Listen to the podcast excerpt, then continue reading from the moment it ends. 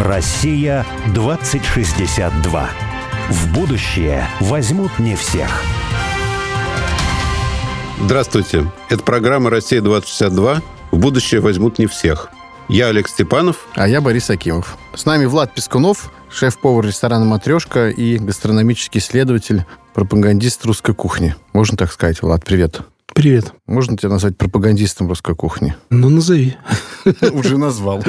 Влад, скажи, пожалуйста, я себя как пропагандиста русской кухни хочу спросить, а ты ходишь в Макдональдс, э, Кока-Колу пьешь? А куда? Закрыт уже. Ну, раньше ходил. ходить. Знаете, я был в Макдональдсе вот перед самым закрытием Опа. на Третьяковке. Первый раз, наверное, за, за пару лет. Ты чувствовал это, да, что вот конец приходит? А, нет, не- даже не, не подозревал. Нет, Макдональдс, если я буду умирать с голоду, я, конечно, зайду в Макдональдс и съем. С голоду умирать не буду. Но Кока-Колу не пью уже очень давно, даже уже не помню, когда последний раз. Блин, а у тебя пил. вот, я, я- знаешь, я не люблю ее. похмелья Я никогда не любил, кстати. с похмелья иногда баночку почему-то хочется открыть. Хочется растворить все. Мы, я помню, Кока-Колой пол от цемента отмывали. Очень хорошо. Ну, это богатые люди. Да, вот именно. Как-то слишком дорого. Но это было 90-е годы. А, ну, Это- 90-е, конечно. Тогда могли, да. Малиновый пиджак. А мне вот э, такой уже прям сери- ну, серьезный, на самом деле, вопрос. Вот ты пережил такую трансформацию, тебе 40 лет, ты добился каких-то достаточно серьезных успехов, жизнь как-то сформировалась, там, директор серьезного производства, бизнес, А потом э, происходят какие-то там неурядицы, судебное какое-то разбирательство, ты говоришь, два года тянулось, А, и в это время ты поворачиваешься к еде, становишься блогером кулинарным, но еще при этом не пропагандистом русской кухни, а, ну, ну, пропагандистом, так сказать, домашнего какого-то приготовления, там, вкусной еды. И потом ты поворачиваешься к русской кухне, потому что ты вот говоришь, что а куда еще, что же еще делать, если я русский человек, я должен, наверное, это естественно, что я проявляю такой интерес именно к русской кухне. Так вот, у меня есть такая, ну, какая-то гипотеза, да, что человек полноценно счастлив может быть, если вот он обладает такой крепкой идентичностью. Вот если... И мы сами, на самом деле, когда приезжаем в какие-то места за границей, скажем, России, там, где по-настоящему любят свои традиции, в том числе кулинарные, любят готовить свои какие-то традиционные блюда, угощают ими соседей, друзей, гостей. В ресторанах тоже так готовят. И мы, нам кажется, ой, слушайте, как здорово. ну, Они такие классные, они так вкусно. То есть мы, на самом деле, тоскуем, получается, по такой ситуации, чтобы мы были бы такими же. То есть мы, мы тоже бы были бы счастливы от того, что знаем и готовим свою кухню. Но многие люди не такие, и они из от этого становятся несколько несчастливы. И вот можно ли сказать, что ты на личном примере, благодаря такому увлечению, погружению в русскую кухню, как-то укрепил, что ли, прочувствовал свою русскую идентичность, и тем самым, ну, если не до- достиг счастья, наверное, это ну, состояние, к которому можно всегда идти, но, во всяком случае, как-то приблизил это состояние. Вот это вот моя гипотеза. Она, насколько она верна или нет? Опровергни или подтверди. Борис, я никогда об этом не задумывался. Я вообще не способен на такие глубокие философские размышления, как ты. А, да, я кандидат философских наук, между прочим. А Я, про- я простой советский инженер. А, Но действительно, ты сейчас все это рассказывал, я на себя это как-то пытался применить. Да, действительно, в общем-то, ты, наверное, прав. Наверное, это не для всех людей. Но то, что вот любовь или не любовь к русской кухне – это вопрос не гастрономический, а мировоззренческий, это абсолютно точно. Я не то, что заставляю себя есть щи, потому что многие думают, что я, знаете, мучаю себя. А Нет, я действительно с удовольствием их ем, и если какое-то время, предположим, не поем я той еды, к которой привык, а это русская еда, то мне и физически становится как-то не очень комфортно, тоскливо, так скажем. Ну да, я на самом деле даже вот если дальше идти, я вот такое еще более смелое предположение сделаю сейчас, несколько такое гипертрофированное, но по сути, мне кажется, верное, что если бы вот сейчас вокруг мы посмотрели бы, и не, не было бы вот этой проблемы, потому что мы сейчас видим там, знаю, фубой, торжество Том Яма и так далее, а мы бы видели... Псевдофобо и Да, псевдофом тем более еще псевдо. А мы с тобой И Псевдопицца. мы бы увидели там разновидностей, там, десяток э, щей, каких-то пирогов, растягаев, киселей разных и так далее. И не просто, что они там, кем-то, какими-то инноваторами э, в ресторанах некоторых представлены, что это такая народная еда, люди это готовят, люди это едят в ресторанах, люди угощают этим. Тут если бы была бы такая сейчас ситуация, то сама Россия, российское общество, российское государство находилось бы в иной, я думаю, гораздо более привлекательной ситуации. Это все очень взаимосвязано. Да, Я чем, не- чем- я- чем- чем сейчас. Я не думаю, что эта причинно-следственная связь здесь каким-то образом прослеживается, но, но то, что это такие вещи, так скажем, Конечно, это не то, чтобы ешьте кисели, поэтому счастье сразу придет. Вопрос именно, это скорее вопрос любви. То есть, если ты любишь мир, вот русский мир, окружающий себя, и ты чувствуешь его, себя его частью, это моя родина, это мои родные люди, люди, это моя родная земля, мои родные традиции. Они такие вкусные, они такие приятные. Я хочу ими делиться с моими близкими и далекими, с гостями. Вот это счастье, оно тебя распирает, и, тебя, и ты видишь таких же людей, которых распирает от этого счастья. Ну, значит, а ты если... не хочешь никуда-то убежать. Ты а хочешь... если ты да. все это ненавидишь... А если ты ненавидишь? Да, что? и русских людей, и все это вот это вот русское, то и русская еда тебе тоже будет противна глубоко. Поэтому все очень логично, на самом деле. Но здесь есть еще, мне кажется, такой момент, что когда мы говорим вот о кухне и о русской культуре, и о том, что мы здесь едим, то это предполагает еще и определенный образ жизни, и определенные традиции. То есть это как ну, у ткани, да, изнанка и лицевая часть. Лето Господне, да. Да, вот, поэтому, чтобы готовить там кисель, а это, насколько я понимаю, твердое блюдо, да, такой, ну, можно сказать, Пол, десерт. скажем так, полутвердое. Ну, да, то есть, ну, это, да, это все-таки не напиток. Не, не напиток, да, да. Не напиток. Ну, почему? И напиток тоже кисель, да. То для этого требуется время, да. Для того, чтобы это есть, для этого требуется ну, собираться за одним столом, когда все вместе едят, когда есть определенные традиции. То есть вот то, что нам рассказывал швейцарец, например, да, на одной из передач, когда каждый с собой что-то приносит. А, ну это он сказал, да. в, чем, в чем разница между швейцарским столом и русским, что да. сейчас даже в современном, что ему нравится в России. Он говорит, вот если в Швейцарии собираются все на пикник, мои, он и мои друзья, все принесли с собой какую-то еду и какие-то напитки, и каждый ест свое. То есть он, они не делятся. Он говорит, у нас в голове как ну, как принесли, все положили на общество, ну вот и едите, да? Он говорит, нет, там каждый свое ест. Ты знаешь, это и сюда проникает. Вот в моей жизни этого практически нет, но вот недавно а, мы на даче с друзьями собирались, ну, мы всегда готовим какое-то блюдо, причем мы его там придумываем, там что-то предлагают люди разные, там какие-то прибамбасы приносят и так далее. И пришел парень, ну, новый, он где-то работает менеджером какой-то иностранной компании, он меня просто удивил. Он принес с собой там пиво, несколько банок и чипсы. То есть вот он принес, пришел со своим. Мы, мы вообще пиво не пьем, в принципе, да. Но я имею в виду вот так за столом, чтобы пить пиво, там, тем более не едим чипсы. Вот он, он а он, в принципе, вот пил пиво и ел эти ну, чипсы. Ну, другая культура. Да, Прекрасно, понимаю, да. кто-то сейчас Нет, он не готов был вас угостить. Нет, он готов был, Ну, ладно, тогда это прощаем. Это понятно. Ну, просто вот, ну, я понимаю, что в России сейчас какие-то люди вот так собираются за столом. Я просто помню, как э, собиралась там семья за столом. Ну, да, там три-четыре поколения семьи собираются. Меняется все очень сильно. Да. Есть какие-то блюда, которые все знают, которые готовят, которые ждут и так далее. Вот мы, когда говорим о счастье, да, то мы же говорим не, ну, не о психическом таком счастье, потому что ты идешь там на кухню готовить русскую еду и ударился головой об косяк, да, и вот у тебя... Несчастье. Несчастье, да, шишку набил, там какое-то время будешь несчастлив. Счастье – это какое-то устойчивое состояние, когда вот Ну, то, что ты на своем жизни... месте, на самом деле. Да. Ты на своем месте, тебя окружают люди, которые тоже на своем месте находятся. Да. Это называется гармония. Да, да, и тогда гармония наступает наступает. Да, когда есть гармония. Для меня вполне гармонично, что в России русские люди едят русскую еду. Но, к сожалению, для большинства людей это не очевидно совершенно что именно это гармонично. Ну, кстати, я вот хотел спросить, ведь это сейчас не только ну, не очевидно кому-то, это, это понятно, это еще и сложно, да, потому что для того, чтобы есть русскую еду, ее готовить, нужно какие-то определенные продукты покупать где-то. Да? Проще всего в России готовить именно русскую еду. Вот проще вот всего. В Москве. В Москве. В пятерочке можно Конечно, купить, конечно. Да? Ну, я, вот сейчас мы испытываем по известным причинам определенные сложности с импортными продуктами, да, все рестораторы, шеф-повара за голову хватаются, из чего готовить, как, как жить, как работать. А меня позвали на конференции шеф-поваров поделиться опытом импортозамещения. Да? Я говорю, вы зачем меня позвали-то вообще? Нам нечего импортозамещать собственно говоря. Мы пять лет тут работаем, мы импортные продукты практически не используем. За очень редким исключением. Нет, вот уже вот, видишь, ты уже опыт имеешь, поделись. Для русской кухни э, импортные продукты-то практически не нужны. Мы все готовим из тех продуктов, которые вот вышел и купил, собственно говоря. Ну, понятно, что у нас ресторан, причем ресторан такой непростой, поэтому у нас много деликатесов. Их купить немного сложнее, но это тоже, тоже русские деликатесы. Просто они стоят немного дороже. Вот и все. Я не, вообще не понимаю, как в России готовят э, всякую паназиатскую еду. Готовят какой-нибудь э, том-ям из фарерского лосося, например. А что вообще какой-то, ну, мне кажется... Фьюжн. Фьюжн, да. да. Это не фьюжн, это химера какая-то кулинарная. Суп химера.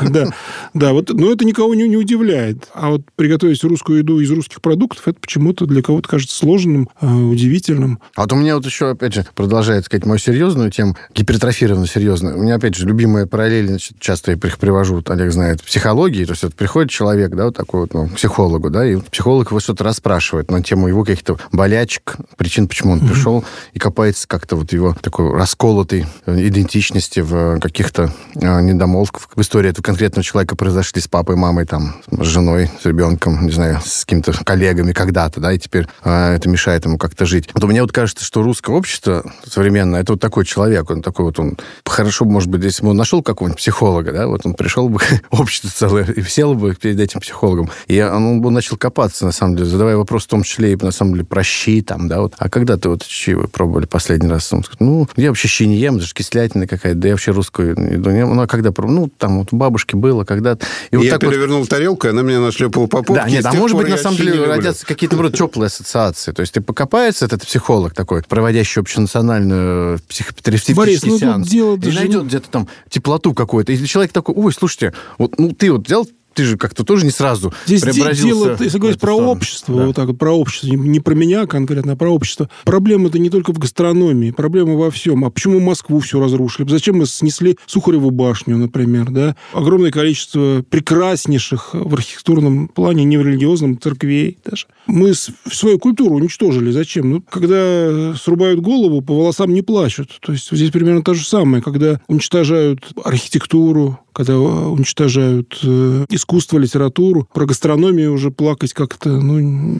С другой стороны, все-таки вот мы еще начинали, что гастрономия это такая штука, с которой ты каждый день встречаешься по несколько раз в день, чаще, чем с архитектурой, ну... с искусством и так далее. Поэтому так вот как бы культура в смысле бытования, да, э, она выражается в еде очень и очень. Но мне кажется, знаете, еще здесь э, очень важный такой момент, который касается, во-первых, Советского Союза, да, потому что Советский Союз это был глобальный, глобалистский проект, да, он был вообще да, вот про русскую культуру вообще, про русскую кухню вообще, да. И сейчас даже, ну, в европейских странах, по крайней мере, у меня, ну, много знакомых, там, ну, француженка, скажем, да, вот мы недавно с ней разговаривали, я спрашиваю, вот, Мари, а вы что-то едите? Она из Нанта, да, вот местная. Она говорит, нет, уже никто ничего не ест. Я говорю, а вино? Она говорит, нет, я вообще вина не пью, я пиво пью. Я вот люблю пиво и водку русскую, вот.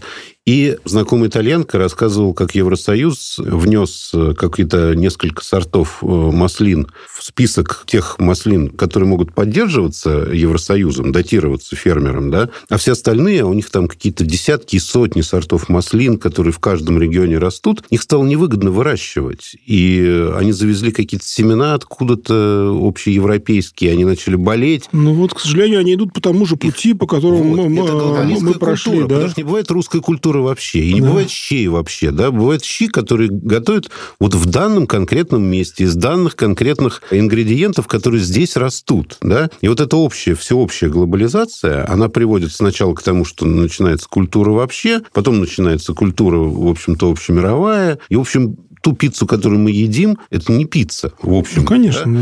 Вот. Ну да, уже какие-то культурные суррогаты просто появляются, да, такие да, глобалистские. Да, да, и, да. и начинаются вот эти вот бургеры какие-то вообще. Бургеры. Нет, я согласен, это же не только наша болезнь, это не только наша. Я был пару лет назад в Берлине, там две недели я работал, и тоже наблюдал примерно за такой же картиной. Но там хотя бы существует немецкая, она вот такая, в таком очень упрощенном виде, но там чуть ли не в каждом доме есть эти пивные, где, да, там подают э, не самого высокого качества, конечно, сосиски и капусту, которую даже не готовят, а просто разогревают, а покупают все в большом оптовом магазине. Но, тем не менее, там хоть как-то она присутствует. А так и люди, молодежь, конечно, в основном едят вьетнамскую еду, вот эту псевдопиццу и так далее. То же самое. Поэтому это не исключительно наша болезнь. Конечно, да. Ну да, вот, это, собственно, да. но это иллюстрирует как раз то, что э, еда это такой, ну, из э, таких обыденных каких-то культурных инструментов, наверное, самый главный, тот, который, вот. который, как, с помощью которого можно или локализовать что-то, культуру, да, и подчеркнуть да, локальность, я... или, наоборот, ее уничтожить. Да, что я хотел сказать, что если говорить просто вот о позитивном будущем, о том, как можно было бы вернуться все-таки к национальной еде, к традиционной еде. Традиционно это не значит бывший когда-то, да? Эти традиции, они постоянно меняются, как ты и говорил, в 18 веке одно, да. в 19 19 веке другое, для одних людей одно, для других другое и так далее. Потому что посуда разная, потому что режим разный, жизнь разная и так далее. Но для того, чтобы вернуться хоть к какой-то традиции и сделать ее живой традицией, которую мы продолжаем, а не на которой мы, вот, мы вспоминаем. Которая естественным такое. образом развивается. Да, да. да. Но необходимо от вот этой глобальной фастфудной жизни, вот такой быстрой жизни, перейти к жизни медленной. Потому что в быстрой жизни, ну, ты убежал на работу. В быстрой жизни нет места национальной какой-то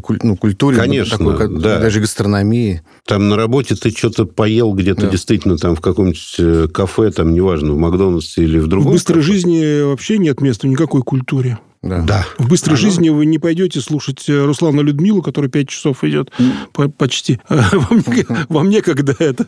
Ну, ну, кстати... А уж Вагнера точно, тем да. более. Ну, кстати, я еще скажу, что в быстрой жизни есть место такому суррогату культуры, как вот такое потребительское совершенно отношение там и к тому, что исполняется в консерватории, к тому, что идет в театре, и даже к ресторану, куда ты пошел. То есть ты пошел в консерваторию, там послушал чего-то, потом домой пришел, включил включил Евровидение, да, и нормально там сидишь, смотришь, пьешь пиво и ешь пиццу. Отходишь да? от консерватории. Да, да, потому что ты какой-то что-то как будто съел, да, ты потребил какой-то продукт, все, потребил, потребление культуры закончилось, началась обычная жизнь. А в том все дело, что культура – это и есть обычная жизнь. Это повседневная жизнь, прежде всего. И так вот этим Я поэтому к еде все время привожу. Да, да. И вот Борис в этом смысле прав, потому что если с чего начинать, то, наверное, начинать даже не с музыки, потому что это да. тяжело, да. Там у кого-то нет слуха, у кого-то нет голоса, у кого-то еще что-то нет.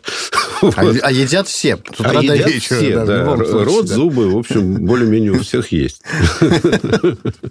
И в этом смысле, конечно, вот э, возвращение к традициям русской кухни, к живым традициям, одна из таких очевидных вещей. Вот. Но для этого, конечно, и образ жизни должен быть несколько иной. Ну да, наверное. Ну, кстати говоря, вот мы с тобой что-то до этой передачи вспоминали. Я набрел случайно там на собственное же интервью, которое я взял когда-то у одного американского антрополога, который написал книжку, там назывался Catching Fire, How Cooking Made Us Human. То есть как бы в погоне за огнем, как э, готов кулинария сделала нас людьми. И он, у нее такая антропологический этому подход. Книжка такая толстая в то время была, целый фолиант. И он там пишет о том, что раньше жили, значит, какие-то обезьяноподобные люди на Земле, и у них были огромные челюсти, они ели сырое мясо, а потом по причине того, что они начали создавать семьи, и возникла вот эм, женщина, которая могла, значит, оберегать очаг, появилась возможность готовить это мясо на костре. Благодаря этому челюсти со временем стали уменьшаться, потому что жевать стало проще.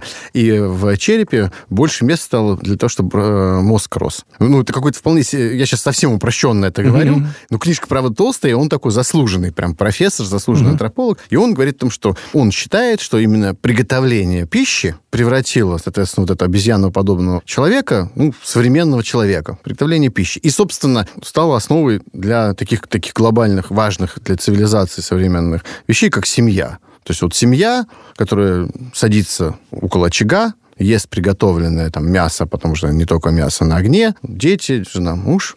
То вот. есть это еще да. и для, для общественного строительства. Да, то есть, вещь, да, таким да. образом, если мы даже толкнемся от такого антропологического подхода, пусть даже мы там будем игнорировать, там, уменьшалась ли челюсть, как рос там мозг, это как бы оставим это только антропологам, а просто представим себе, что вот такая картинка, она в принципе могла быть действительно, да, то есть как бы еда является какой-то фундаментальной вещью, приготовление совместное, кто-то там добывает пищу, кто-то его, его готовит. Вы знаете, возникает возникает э, семья, возникает определенная какая-то традиция жизни, определенные институты социальные, да. А им сейчас что мы видим? Мы как бы отходим от э, подобного образа жизни, от такого совместного приготовления, совместного поедания. Может быть, уже не у костра, за столом все сели, до этого готовили. Хотя бы даже только кто-то готовил, потом только все вместе сели. Сейчас уже многие, к сожалению, часто даже не садятся вместе за стол. Он, она поели там где-то на работе бизнес-ланч, там, или пошли просто даже из дома вышли куда-то, или заказали себе еду и в своей норке, там, вынув из пластиковых каких-то упаковок, значит, съели, потом, лежа на кровати перед компьютером, там, свой какой-то сэндвич или фобо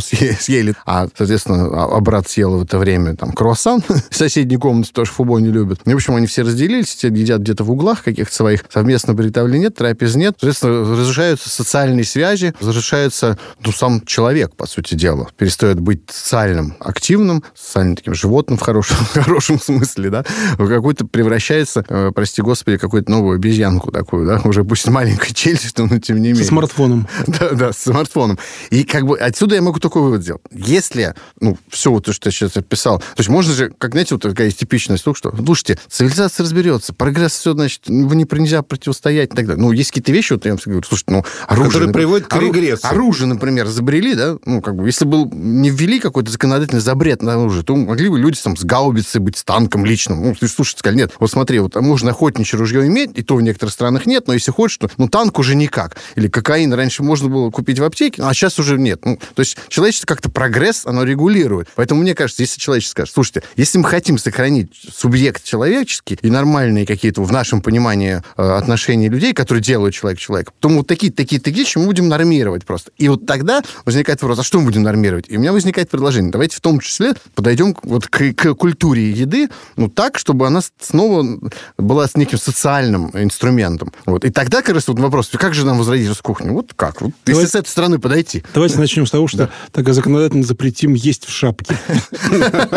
Кстати, вот меня тоже раздражает. Меня не раздражает, меня бесит просто, когда я вижу, кто-то в шапке ест. У меня, кстати, много тоже предложений по этому поводу. Да, потому что, например, меня бесит, когда не общий завтрак. А в некоторых семьях, например, принято, что кто когда проснулся, что-то открыл холодильник, закинул себе в рот и так далее. У меня все привыкли, что завтрак может быть только общий. Вот даже если, например, мне не надо рано вставать, а дети там, например, полседьмого встают в школу, чтобы пойти, то я просыпаюсь и встаю только ради того, чтобы мы Ладно вместе ты, завтракали. А они-то, тебе надо в полседьмого встать. Что с детьми происходит?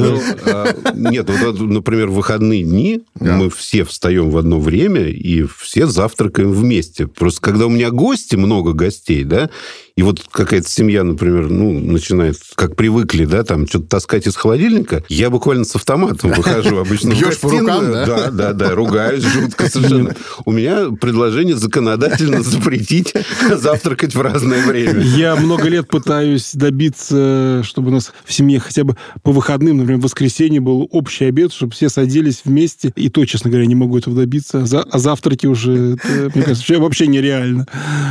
А, но в целом ты вот согласен, что вот, на самом деле, вот я это такая пространная, длинная у меня получилась речь, но в целом она говорит о двух вещах простых. Первое, что еда — это просто очень мощный инструмент социально-культурный. Вот и как бы к нему надо так относиться. Если оценить, слушайте, это очень важно. Тогда конечно, другие я думаю, ну, с этим трудно спорить, конечно. Вот, кстати, мы обычно говорим там, ну, о какой-то поддержке, каких-то информационных вещах и так далее. Я вот смотрю, когда сюда приходили какие-то, вот, ну, даже тот же Макдональдс там в 90-е годы пришел, да, какая была информационная поддержка, да, какие льготы предоставлялись для того, чтобы они там строили свои комплексы, площадки, а вот максимальная, значит, зеленая улица бизнесу там и так далее. Ну, вот если бы так поддерживалась русская кухня, да, то, то ситуация сейчас была бы другая. Да, а она даже поддерживается, когда, да, ну, например, там проводятся какие-то сейчас вот эти фестивали брендов каких-то русских, там, национальных и так далее, это все просто поставлено с ног на голову. Это все абсолютно так, глобализм. Так и, так и будет с ног на голову поставлено. Мне кажется, чем меньше государство куда-то залезает, э, тем лучше для этого института. Поэтому я всегда, когда государство начинает в сторону русской кухни каким-то образом поглядывать, я все время дрожу просто. Думаю, что сейчас еще наворотят. Шеф-повар ресторана, это даже постоянно какой-то творческая все-таки работа же не только просто с утра до вечера надо щи готовить какие-то одни и те же. Пусть они рахмановские или рахманинские. Рахмановские. Рахманинские, Стравинские. Так вот, то есть ты все время чего-то творишь. Вот сейчас над чем ты работаешь? Что надо ждать? Чего-нибудь такого нового, интересного? Ну, я много над чем работаю. Я затеял серию гастрономических ужинов «Московский обед», которая каждая будет посвящена какой-то значимой для, для гастрономии книге. Ну, вот начнем мы с домостроя. Будем считать, это 16 век, да? Затем будет 17 век. Э, это по какой книге? Будут, ну, будут, скорее всего, росписи с царским кушанием или еще что-то такое. Посмотрим. То есть это не книга, это, ну, так скажем, письменный источник, а, проливающий текст, свет да, на наши кулинарные традиции. И так далее. Вплоть до книги о вкусной и здоровой пище, которая была в 20 веке. Никуда от нее не денешься, как бы я к ней не относился. Вот это будет такая серия обедов, серия вечеров. Ну, точнее, не обедов, это вечернее мероприятие, а где будем не только кормить, но и рассказывать про самые источники, про эпоху в гастрономическом плане. Потом я готовлю новый гастрономический сет гербариум из дикорастущих растений. Я уезжаю на следующей неделе в Красноярск. Везу еще старый сет гербариум прошлого года. Мы задолжали Сибири один ужин. Не успели в прошлом году объехать всю страну. И вот разрабатываем новый уже 22 года сет. Тоже гербариум, тоже из дикорастущих растений. И он будет, я думаю, намного интереснее предыдущего. То есть есть над чем работать. Ну и плюс сезонное меню, конечно же, постоянно обновляется в ресторане. А вообще вот мы тут печалуемся, а есть же спрос. Ну, ты ездишь по всей стране, делаешь ужины, сеты там и так далее. Есть спрос на русскую кухню. Вот мы фольклористами как-то беседовали, да, и они тоже говорят, что ну, в 80-е годы мы все друг друга знали, вот любители там русского mm-hmm. фольклора, да, и нас было несколько десятков человек, да, не обязательно исполнителей, а просто вот тех людей, которым это нравилось, да. А сейчас, говорит, сотни тысяч, в принципе, да, и они говорят, что если так вот очнуться, то есть огромный спрос на русскую культуру, русский фольклор, на что-то традиционное. Ну, значит, хотелось бы больше, но на самом деле да, он, да. он сейчас больше, чем он был какой-то. Спрос да, есть, конечно, но нужно вот переступить через какой-то вот барьер барьером. Вот постоянно я, я чувствую какое-то вот незримое препятствие, его не видно, и оно... Ну, плотина такая, ее прорвет, да, вот, поток вот, хлынет. Да, хотелось бы в это верить, конечно. Да. Я, на самом деле, предлагаю вот уже, наверное, на этой ноте, когда мы разрушаем плотину, да, и, и вот эти воды русской кухни орошают русские просторы, закончить. Свежие струи. Да. да. Но, но, пожалуйста, запиши Акимов плюс один на ужин по домострою, ладно? Хорошо. А может, даже плюс два? Не знаю, как пойдет. Спасибо большое большое. Спасибо, Влад. Удачи. Спасибо вам. Всего доброго. Россия 2062.